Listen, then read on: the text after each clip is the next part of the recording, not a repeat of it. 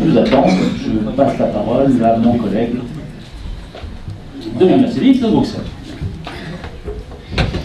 Bonjour à vous, tous et toutes. Euh, donc je suis chargé, si, euh, j'ai bien compris ma mission, c'est un petit peu de, présenter et d'introduire les, débats qui vont suivre.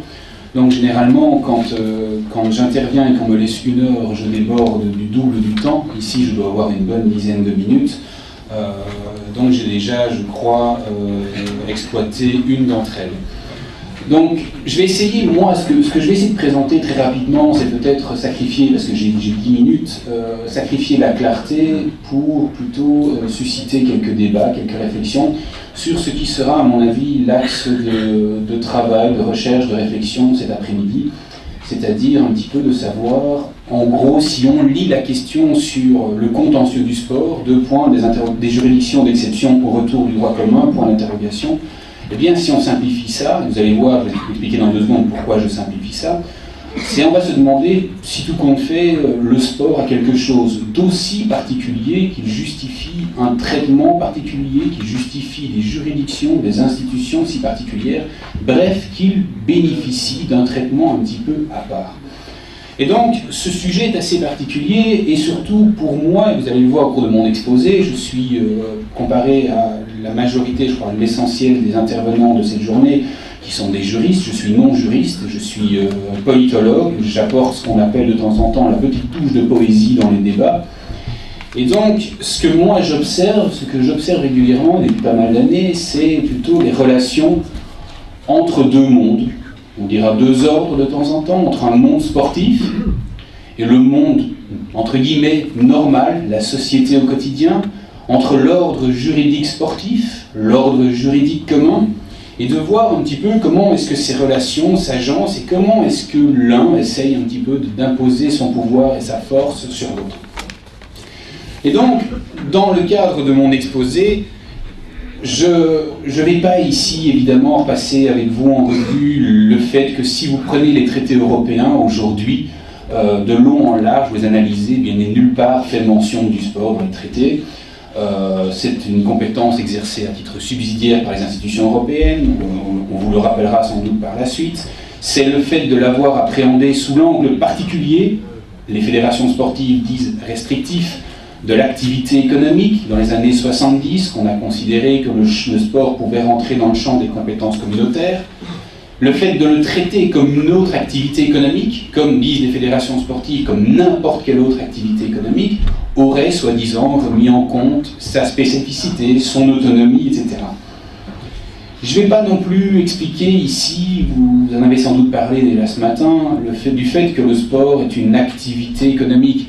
Euh, il suffit pour ceux qui lisent régulièrement l'équipe magazine de se plonger dans celui d'il y a une dizaine de jours. Le salaire mensuel moyen d'un footballeur de français en Ligue 1, c'est de 47 000 euros net par mois.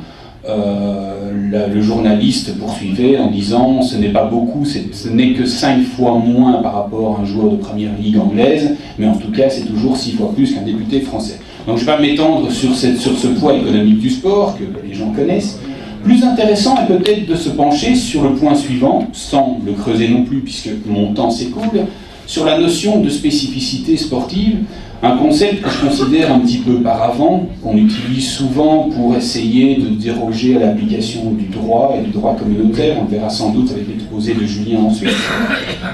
C'est aussi, quand on me parle de la spécificité, j'ai tendance à demander, mais en fait, quelle spécificité? Est-ce qu'on parle de la spécificité du sport de masse? Le fait que le sport remplit une multitude de fonctions éducatives, sociales, culturelles, intégratrices, ou bien la spécificité du sport activité économique, qui fait qu'il faut accepter des règles un peu particulières pour qu'à l'issue de l'affrontement, on ait pour le public une incertitude du résultat final. Donc tout ceci, on le sait plus ou moins, d'autres personnes ont travaillé là-dessus, il y a moyen de trouver euh, assez de travaux originaux sur ces sujets. Je ne vais pas non plus revenir ici sur la notion sacro-sainte d'autonomie du sport, un argument aussi qu'on avance généralement euh, sous forme de slogan.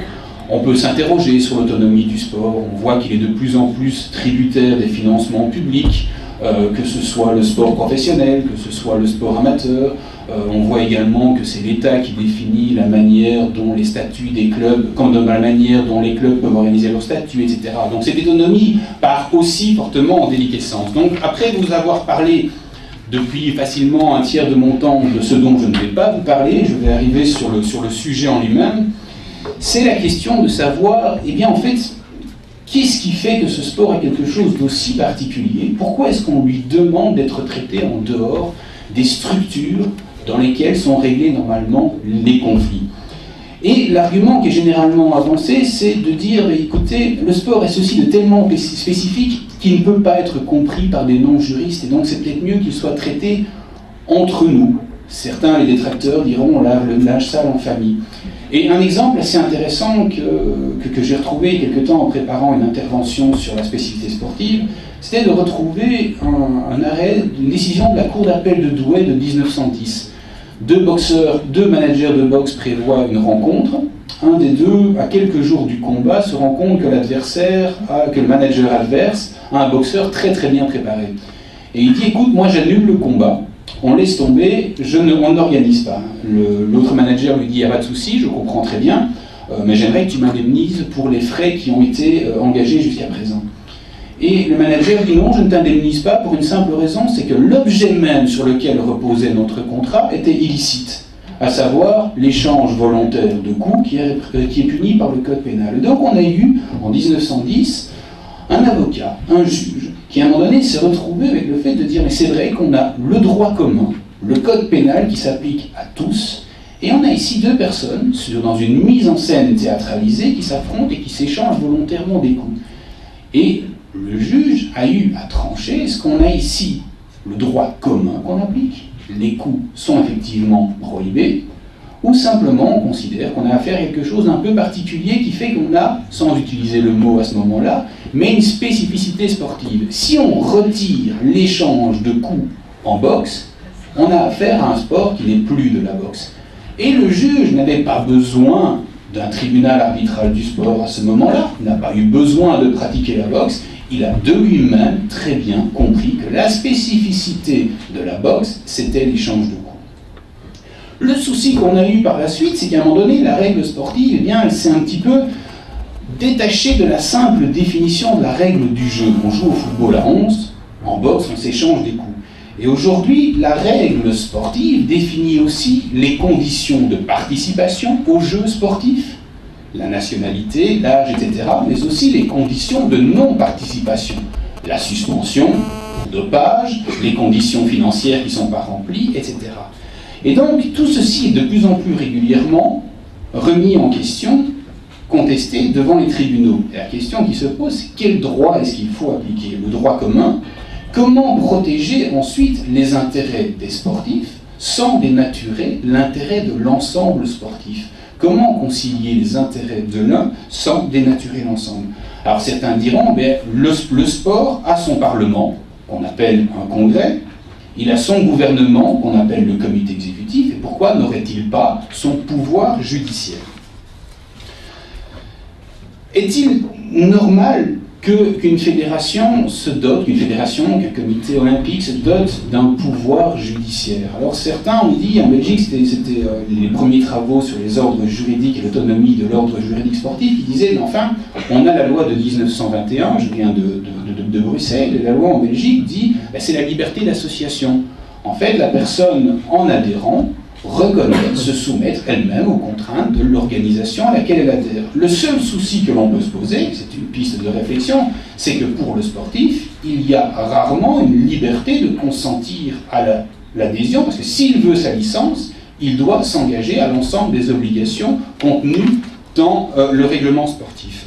Je passe, en, euh, je passe, j'ai repris les extraits des règlements de certaines fédérations où effectivement on dit bah, écoutez, s'il y a un litige, vous le réglerez devant les tribunaux du sport. Euh, je vais quasiment, à mon avis, je ne sais pas ce qu'il me reste, 5 minutes, juste poser certaines questions, et j'espère qu'on posera ces, questions par la suite, ou que vous avez déjà posé, par rapport à un cas qui, moi, me pose souvent, souvent question, c'est la question du dopage. qui est assez particulière à appréhender et qui pour moi révèle toute la complexité des différents ordres juridiques. Si on lit la Convention européenne de sauvegarde des droits de l'homme, j'ai mentionné un point il n'y a vraiment pas, il y a, pas longtemps, un point de cette convention dit toute personne accusée d'une infraction est présumée innocente jusqu'à ce que sa culpabilité ait été légalement établie. Or, qu'est-ce qui se passe quand un contrôle s'avère positif pour un sportif? Il est automatiquement suspendu et son salaire est stoppé. Donc ici, cette fameuse, présomption d'innocence, on voit déjà que chez le sportif, il bénéficie plutôt d'une présomption de culpabilité. Alors, j'avais préparé quelques remarques sur les instances, sur les, sur les, instances d'arbitrage sportif, je vais m'étendre ici.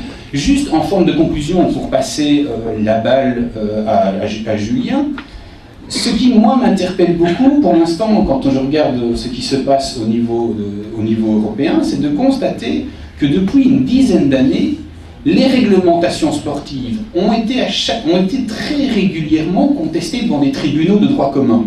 On le sait, c'est la Cour de justice à Luxembourg pour l'essentiel.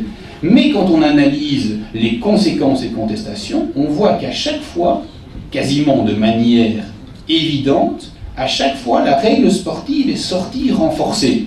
C'est-à-dire que les quotas de sélection et les périodes de transfert ont été validés. On a eu les, euh, euh, suspensions pour dopage. Les fédérations sportives décrivent souvent l'arrêt Meka Medina, mais l'arrêt Meka Medina n'a jamais interdit les suspensions ou les sanctions pour dopage. Elle a simplement dit examinez-les sous le regard du droit de la concurrence.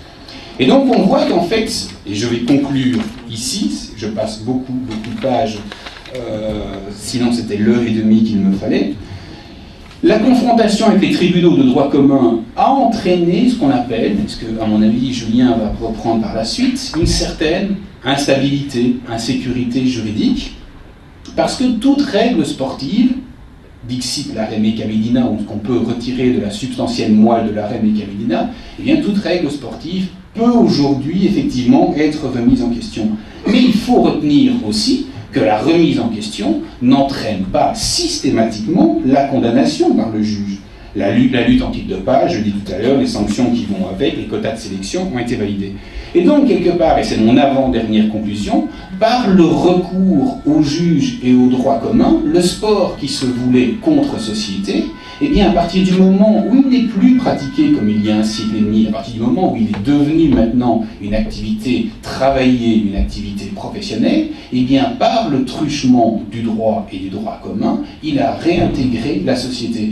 L'avantage qu'il y a au fait que maintenant toute règle sportive puisse être contestée devant le juge, eh bien, c'est qu'elle doit être motivée, justifiée, légitime, proportionnelle, et si elle passe ce filtre-là, elle obtient un blanc-seing communautaire. Donc elle est euh, sacralisée. Et ma dernière conclusion, et c'est une forme de remarque pour reprendre l'intitulé général du colloque, en conclusion, je dirais, eh bien, effectivement, il me semble aujourd'hui qu'il faut beaucoup plus de droits aujourd'hui dans le sport, mais il faudrait peut-être aussi beaucoup plus aujourd'hui de sport dans le droit et dans la société. Et je vous remercie j'espère avoir, ne pas avoir dépassé mon temps de parole.